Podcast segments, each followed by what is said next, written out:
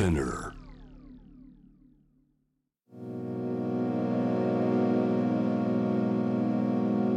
Spinner. Spinner. Brand new. Brand new.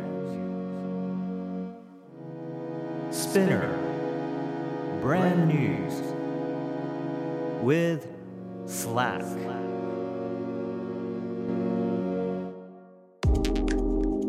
SPINEAR Brand News は今イノベーションを推進している企業の取り組みを多角的に取り上げる音声コンテンツ。第1回から第5回は Slack が取り組む働き方の改革について取り上げます。第3回は一橋ビジネススクール教授楠木健さんへのインタビューでテーマはイノベーションの鍵を握る組織の透明性とオープン化。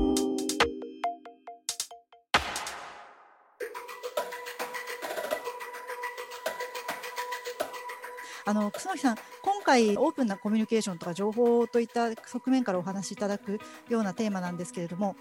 こう講演などを拝見していると、そのイノベーションを起こしやすい人材っていうところでですね、アウトサイダーな人が多いとか、内発的な動機を持っていらっしゃるとか、あの人間の本性を見極められるといったことを挙げていらっしゃったと思います。まあ、そういったそのイノベーターを生み出しやすい組織また実力を発揮しやすい組織っていうのはあのどのような形をしているのかっていうのをまず前提としてお伺いできればと思うんですが。それに先行した前提として、はい、私があのイノベーションっていう言葉を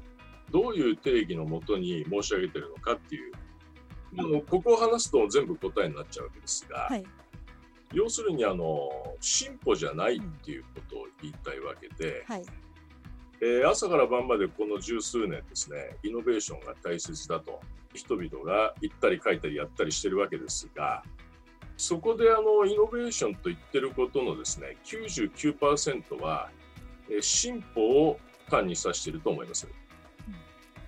そうではないのがイノベーションだっていう、まあこれ言葉の定義の問題なんで、まあどれが正しい間違ってるということではないわけですけれども、あの私が考えるイノベーションのですね定義というのは価値の次元が変わることなんですね。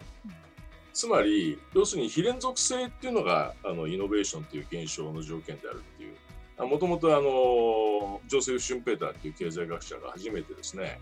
経済的な文脈でイノベーションっていうことについての議論を深めたわけですけれどもそれまでですねイノベーションっていう言葉はなかったわけです。つまり、イノベーションと比べて進歩という概念は、昔から人間の世の中にあったものなんですね。ある時に、どうしてもそれではつかめない現象を理解するためにですね、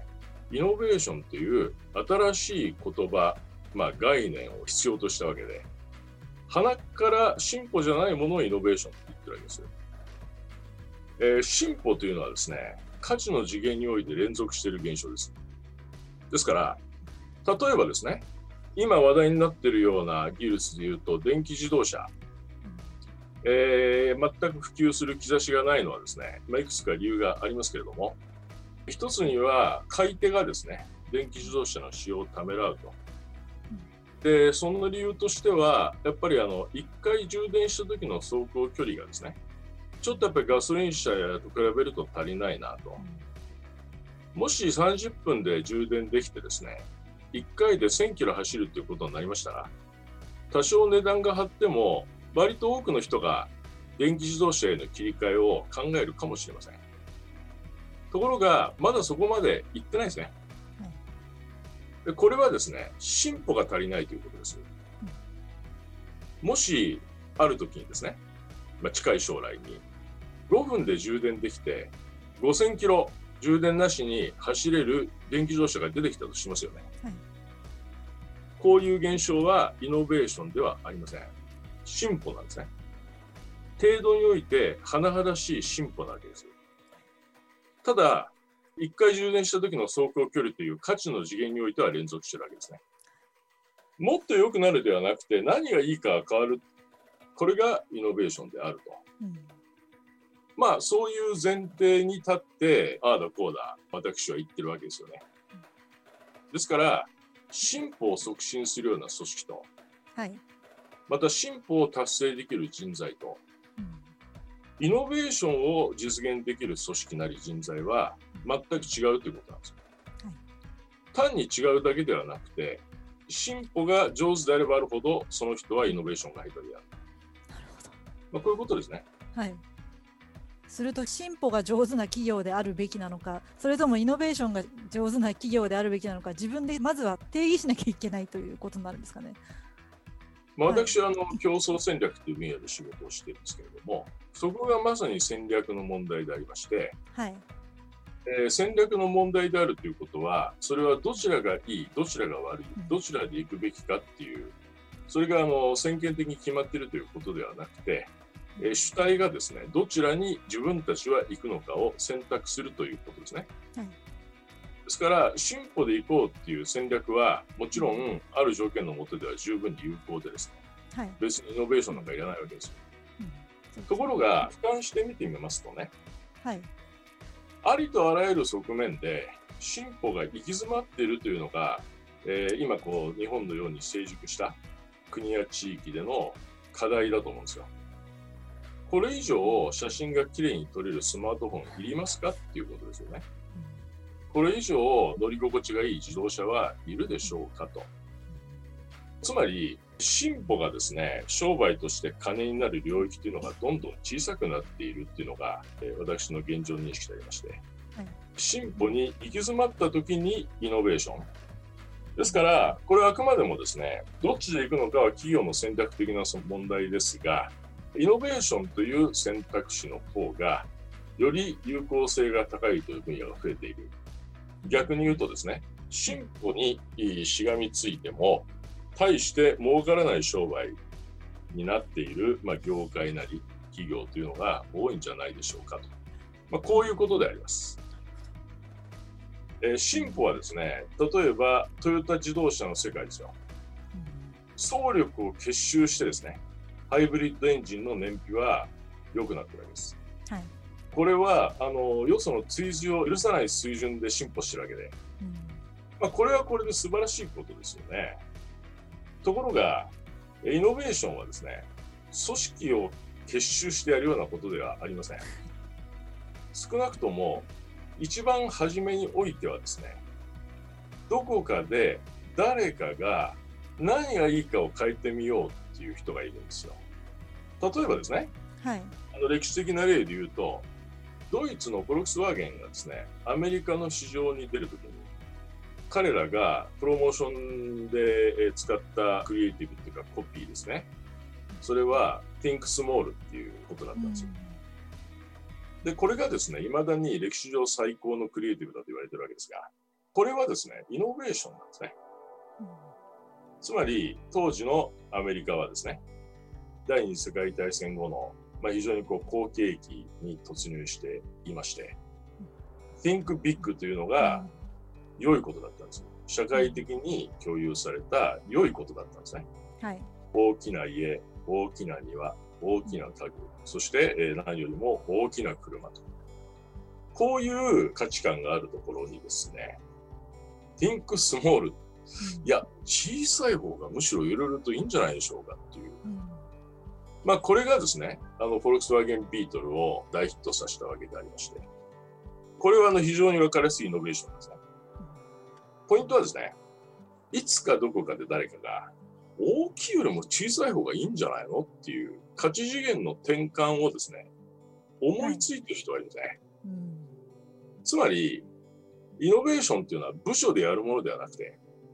少なくともその起点においては個人がやる営みだということです。あの、アップルがイノベーションを起こしたんじゃなくて、スティーブ・ジョブズさんがイノベーションを起こしたんですね。うんそうですね。端的に申し上げるとですね、イノベーション推進本部とかいう組織を作っている会社はまあろくでもないと。これはあの組織で推進すんなっていう話なんですね。うんですから、進歩と違いまして、いつかどこかで誰かが、そういうイノベーションのアイディアなり意図を持ってるわけで、それをいかにですね、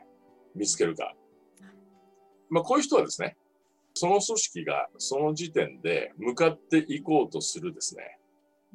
方向と鼻からずれてますんで、これずれてないとイノベーションにならないですからね。うんつまり、イノベーションは一般にですね、新しいスタートアップから生まれるとか、それから既存の組織であってもですね、行き詰まった人たちから生まれる。あで、アップルがですね、イノベーション、まあ今に引き続くイノベーション、一番起点にあったのは iPod だと思います。ーはい。まあ、iPhone っていうのはあの商売としてはものすごい大きくなってるわけですけれども、彼はですね、あの iPhone というものをですね、電話をキラーアプリとして加えた iPod であるまあ、こういうふうにあの当然定義してたわけですよね。ど。はい。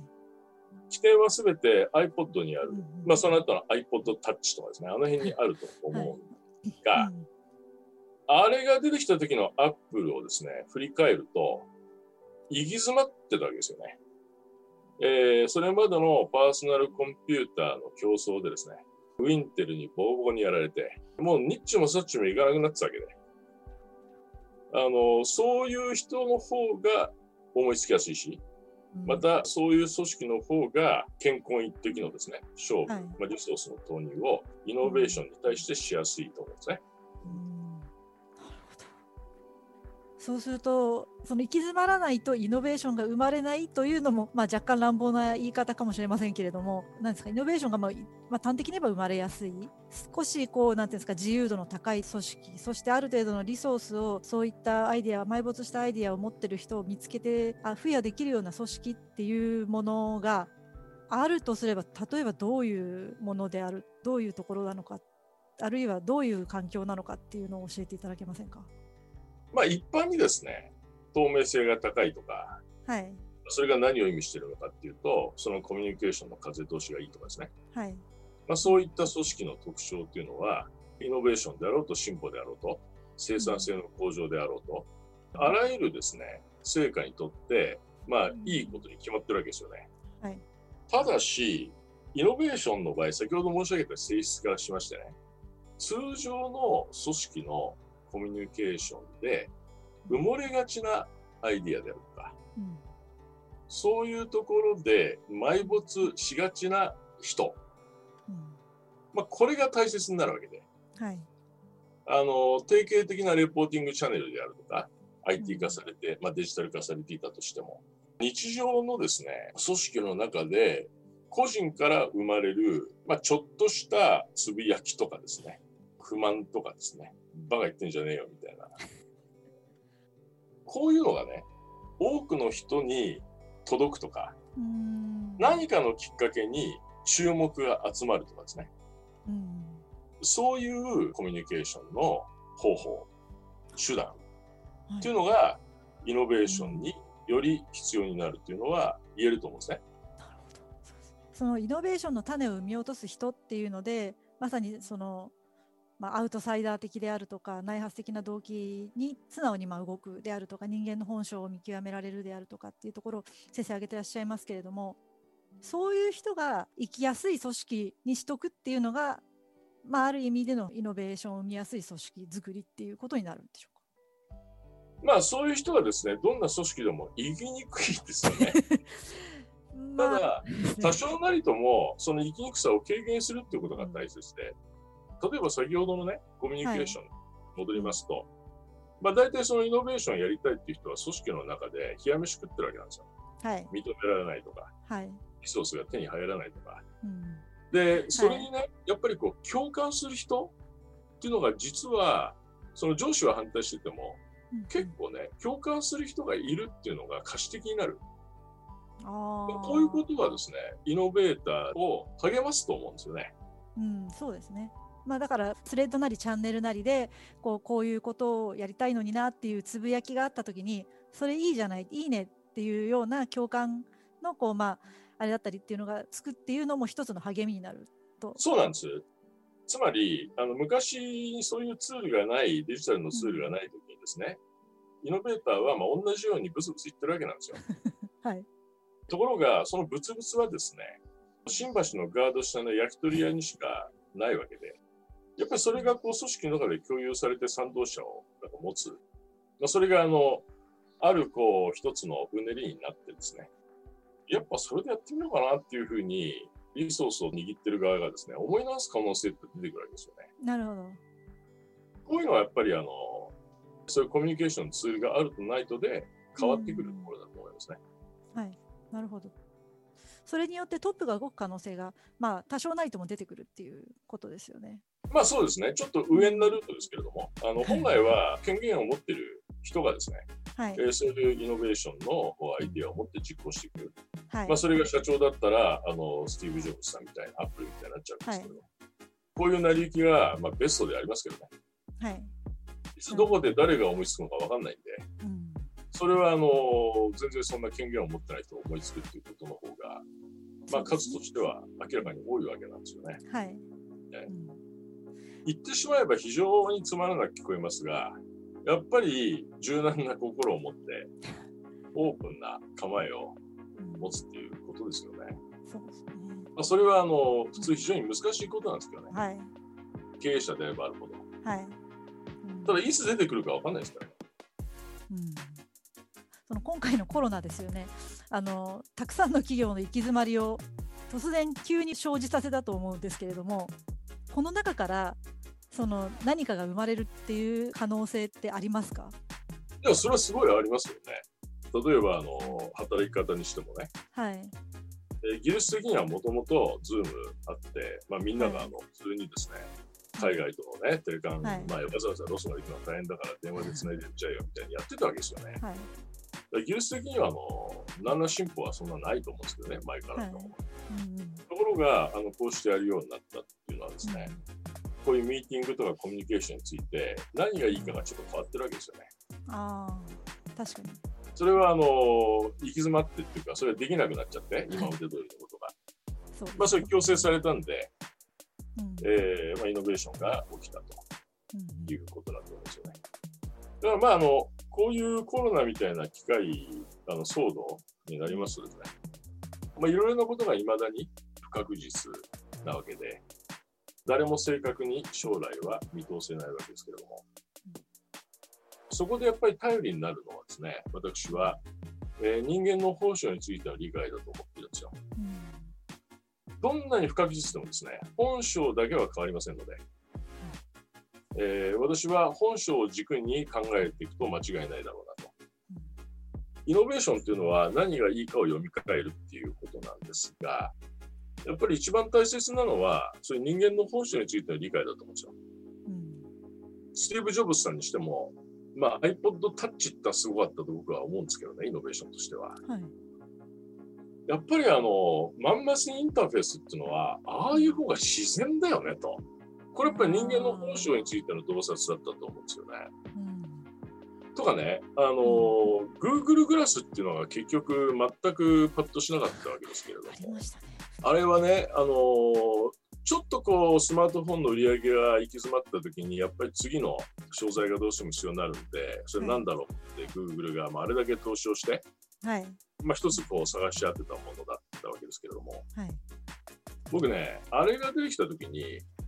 これってうまくいくのかな、うんまあ、いろんな人に聞いてたんですけどね、はい。まあ、非常にその技術的な最先端のテック事情に詳しい友人がですね即座にああれは来ないよって言ったんですよ。なんでって聞いたら、変だからって言ってました。なんかいちいち目玉動かしたりね、なんかメガネ越しにいろんなものが見えちゃうとか、はい。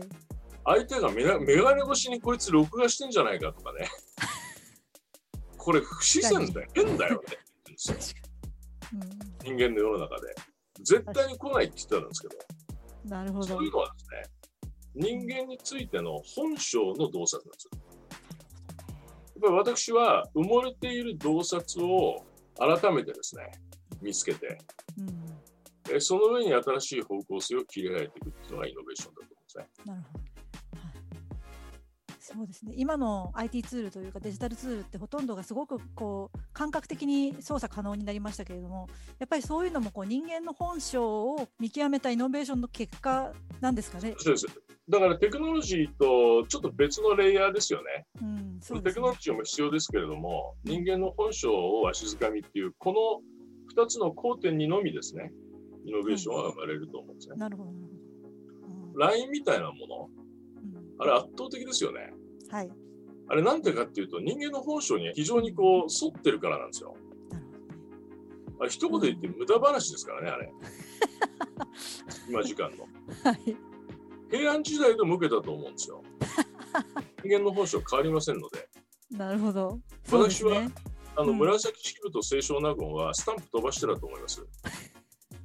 あの 変わらないっていうのは人間の本性なんですね。はい。今までのメールとかですね、あの無駄話しにくくてしょうがないんで、うーん。確かに。まあ、それはやっぱり普及するっていうことだと思うんですね。なるほどね。ですから、あの Slack はこれまでの特にそのビジネスで使われてきたコミュニケーションのツールとか、まあ、メディアですかね、それと比べると、より人間の自然な会話とか、自然なやり取りに近いんじゃないでしょうかね。まあ、私の印象ですけど。非常に興味深いお話でした。ありがとうございます。ありがとうございました。